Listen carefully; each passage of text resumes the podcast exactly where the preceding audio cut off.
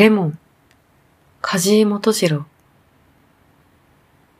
得体の知れない不吉な塊が私の心を終始押さえつけていた。焦燥と言おうか、嫌悪と言おうか。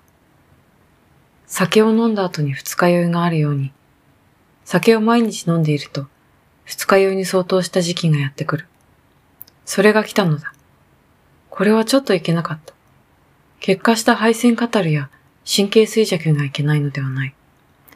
また、背を焼くような借金などがいけないのではない。いけないのはその不吉な塊だ。以前私を喜ばせたどんな美しい音楽も、どんな美しい死の一節も、辛抱がならなくなった。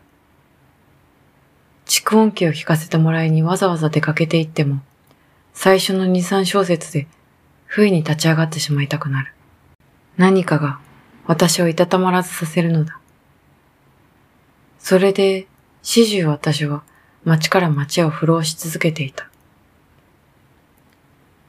なぜだかその頃私は、みすぼらしくて美しいものに強く引きつけられたのを覚えている。風景にしても、壊れかかった街だとか、その街にしても、よそよそしい表通りよりも、どこか親しみのある、汚い洗濯物が干してあったり、ガラクタが転がしてあったり、むさ苦しい部屋が覗いていたりする裏通りが好きであった。雨や風が蝕んで、やがて土に帰ってしまうといったような趣のある街で、土塀が崩れていたり、家並みが傾きかかっていたり、勢いのいいのは植物だけで、時とするとびっくりさせるようなひまわりがあったり、カンナが咲いていたりする。時々私はそんな道を歩きながら、ふと、そこが京都ではなくて、京都から何百里も離れた仙台とか長崎とか、そのような死へ今自分が来ているのだと、という錯覚を起こそうと努める。私はできることなら、京都から逃げ出して誰一人知らないような死へ行ってしまいたかった。第一に安静。ガランとした旅館の一室。正常な布団、匂いのいい蚊帳とノリのよく効いた浴衣。そこで一月ほど何も思わず横になりたい。願わくは、ここがいつの間にかその死になっているのだったら。錯覚がようやく成功し始めると、私はそれからそれへ想像の絵の具を塗りつけてゆく。何のことはない。私の錯覚と壊れかかった街との二重写しである。そして私はその中に、現実の私自身を見失うのを楽しんだ。私はまた、あの花火というやつが好きになった。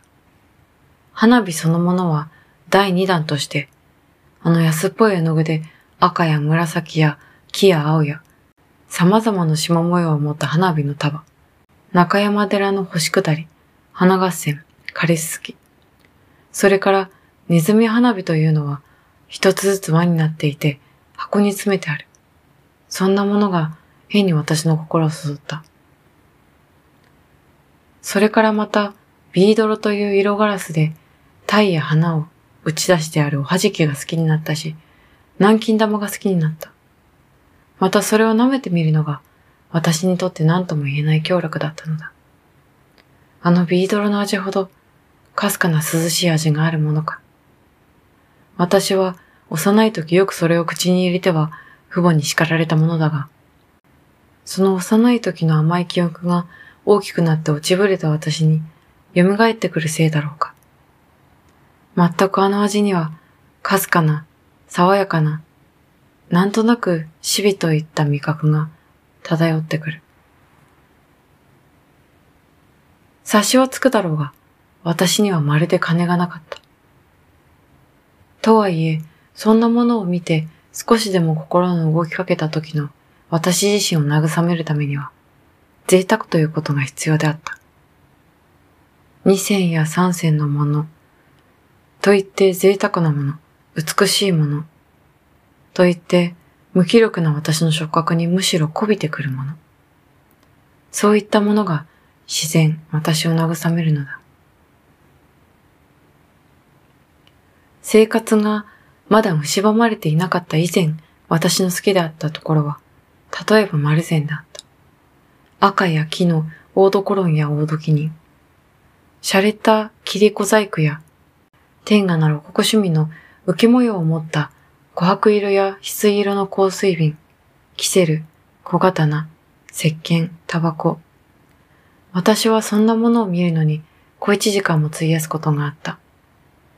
そして結局、一等いい鉛筆を一本買うくらいの贅沢をするのだった。しかし、ここももうその頃の私にとっては、重苦しい場所に過ぎなかった。書籍、学生、感情代、これらは皆借金取りの亡霊のように私には見えるのだった。ある朝、その頃私は、甲の友達からオツの友達へというふうに、友達の下宿を転々として暮らしていたのだが、友達が学校へ出てしまった後の空虚な空気の中に、ぽつねんと一人取り残された。私はまた、そこからさまよい出なければならなかった。何かが私を追い立てる。そして、町から町へ、先に行ったような裏通りを歩いたり、駄菓子屋の前で立ち止まったり、乾物屋の干しエビや棒たらや湯葉を眺めたり、とうとう私は二条の方へ寺町を下がり、そこの果物屋で足を止めた。ここでちょっとその果物屋を紹介したいのだが、その果物屋は私の知っていた範囲で最も好きな店だった。そこは決して立派な店ではなかったのだが、果物や固有の美しさが最も露骨に感じられた。果物はかなり勾配の急な台の上に並べてあって、その台というのも古びた黒い漆塗りの板だったように思える。何か華やかな美しい音楽のアレグロの流れが見る人を石に化したというゴルゴンの鬼面。的なものを差し付けられて、あんな色彩やあんなボリュームに凝り固まったというふうに果物は並んでいる。青物もやはり奥へ行けば行くほど渦高く積まれている。実際、あそこの人参葉の美しさなどは素晴らしかった。それから水につけてある豆だとか、くわいだとか。また、そこの家の美しいのは夜だった。寺町通りは一体に賑やかな通りで、と言っても、漢字は東京や大阪よりはずっと住んでいるが、飾り窓の光がおびただしく街路へ流れ出ている。それがどうしたわけか、その店頭の周囲だけが妙に暗いのだ。もともと片方は暗い二条通りに接している街角になっているので、暗いのは当然であったが、その林家が寺町通りにある家にもかかわらず、暗かったのははっきりしない。しかし、その家が暗くなかったら、あんなにも私を誘惑するには至らなかったと思う。もう一つは、その家の打ち出したひさしなどだが、そのひさしが、目深にかぶった帽子のひさしのように、これは形容というよりも、おや、あそこの店は帽子のひさしをやけに下げているぞと思わせるほどなので、ひさしの上はこれも真っ暗なのだ。そう周囲が真っ暗なため、店頭につけられたいくつもの電灯が周囲のように浴びせかける絢爛は、周囲の何者にも奪われることなく、欲しいままにも美しい眺めが照らし出されているのだ。裸の電灯が細長い螺旋棒をキリキリ目の中に差し込んでくる往来に立って、また近所にある鍵屋の2階のガラス窓を透かして眺めたこの果物屋の眺めほど、その時々の私を強がらせたものは、寺町の中でも稀だった。その日私はいつになくその店で買い物をした。というのは、その店に珍しいレモンが出ていたのだ。レモンなどごくありふれている。が、その店というのも、みすぼらしくはないまでも、ただ当たり前の八百屋に過ぎなかったので、それまであまり見かけたことはなかった。一体私は、あのレモンが好きだ。レモンイエローの絵の具をチューブから絞り出して固めたようなあの単純な色も、それからあの竹の詰まった防水型の学校も。結局私はそれを一つだけ買うことにした。それから私はどこへどう歩いたのだろう。私は長い間街を歩いていた。始終私の心を押さえつけていた不吉な塊がそれを握った瞬間からいくらか緩んできたと見えて、私は街の上で非常に幸福であった。あんなにしつこかった憂鬱が、そんなものの一家で紛らわされる。あるいは不審なことが逆説的な本当であった。それにしても、心というやつは、何という不可思議なやつだろう。そのレモンの冷たさは、例えようもなく良かった。その頃私は配線を悪くしていて、いつも体に熱が出た。事実、友達の誰彼に私の熱を見せびらかすために手の握り合いなどをしてみるのだが、私の手のひらが誰のよりも熱かった。その熱いせいだったのだろう。握っている手のひらから身内に染み渡ってくるようなその冷たさは心よいものだった。私は何度も何度もその果実を花に持っていては、嗅いでみた。それの産地だとかいうカリフォルニアが想像に上ってくる。漢文で習った倍感謝の弦の中に書いてあった鼻を打つという言葉がキレキレに浮かんでくる。そして深々と胸いっぱいに、におやかな空気を吸い込めば、ついぞ胸いっぱいに呼吸したことのなかった私の体や顔には、暖かい血のほとぼりが昇ってきて、なんだか身内に元気が目覚めてきたのだった。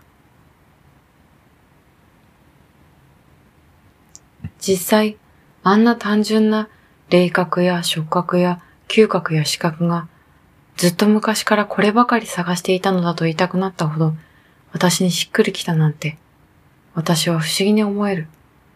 それがあの頃のことなんだから。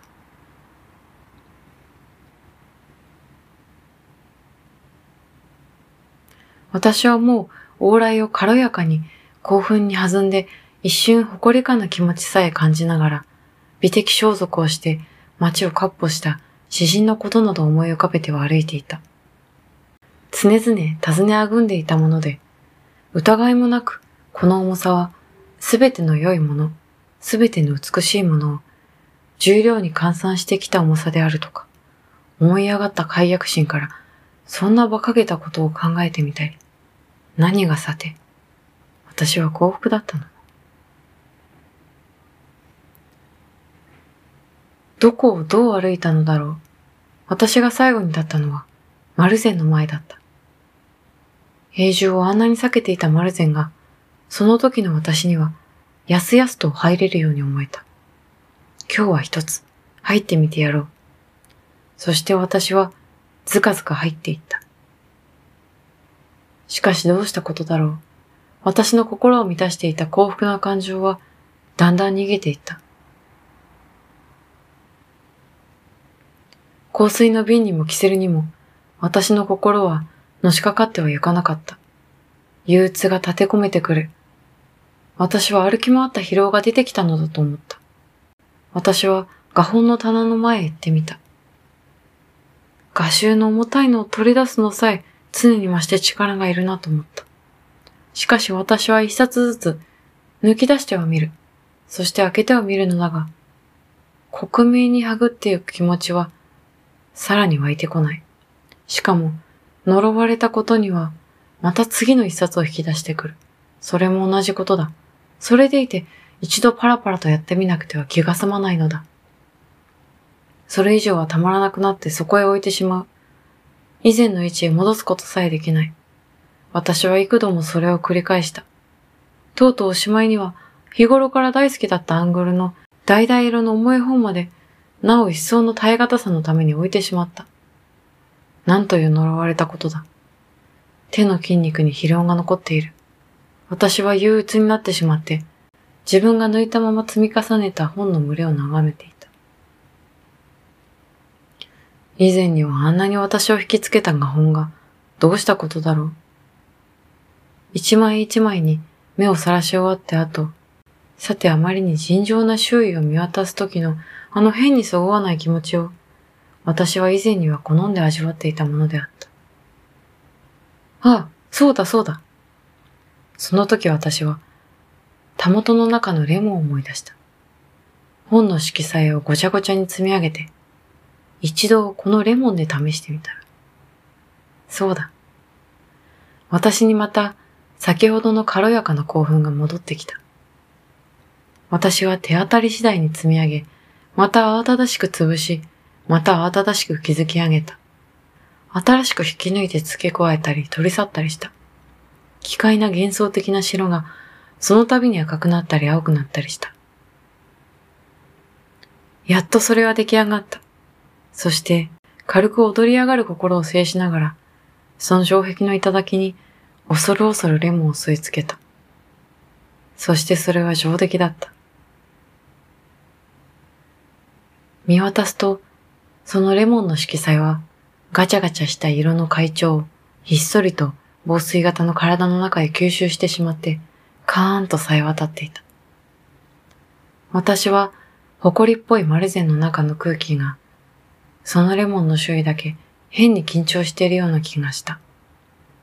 私はしばらくそれを眺めていた。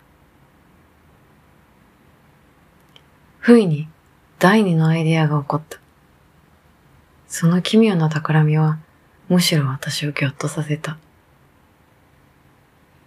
それをそのままにしておいて私は、何食わぬ顔をして、外へ出る。私は変にくすぐったい気持ちがした。出て行こうかな。そうだ、出て行こう。そして私は、スタスタ出て行った。変にくすぐったい気持ちが街の上の私を微笑ませた。マルゼンの棚へ黄金色に輝く恐ろしい爆弾を仕掛けてきた奇怪な圧巻が私で、もう10分後にはあのマルゼンが美術の棚を中心として大爆発をするのだったら、どんなに面白いだろう。私はこの想像を熱心に追求した。そうしたらあの気詰まりのマルゼンも、コッパみじんだろう。そして私は活動写真の看板画が期待な趣で街を彩っている峡谷を下っていった。